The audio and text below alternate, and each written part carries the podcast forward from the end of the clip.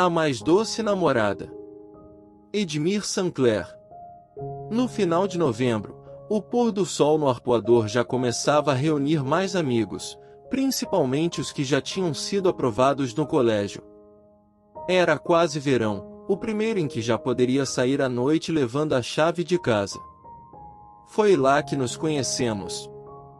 Não me lembro sobre o que começamos a conversar e a rir tanto, mas a paixão foi imediata, avassaladora e para sempre. Se não fosse assim, não seríamos adolescentes.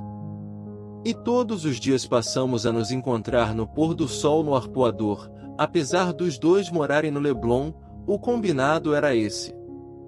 Depois do primeiro beijo, nossas conversas foram ficando cada vez mais íntimas e confessionais. Combinamos que aqueles seriam nossos últimos dias de virgindade.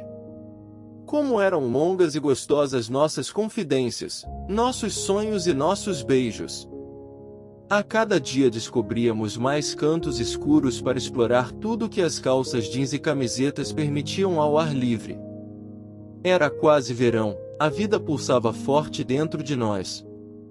Os calores aumentavam em nossos corpos, espremidos, um contra o outro, atraídos, colados, nos cantos escuros da selva de pedra no Leblon. Linda, forte, decidida e filha única de pais que viajavam nos finais de semana. Não fizemos amor. O amor nos fez. Da forma mais gostosa e tranquila que poderia acontecer para quem nunca havia vivido aquela experiência com toda a ânsia, curiosidade, cumplicidade e explosão de alegria que se pode suportar. Nunca esqueci a marquinha branca do biquíni de lacinho, no seu corpo dourado pelo sol do nosso verão. A vida era leve, o sol era quente e você era doce. De repente já era pleno verão, e nós continuamos, todos os dias, a ir a pé até o arpoador para ver o pôr do sol. Éramos adolescentes.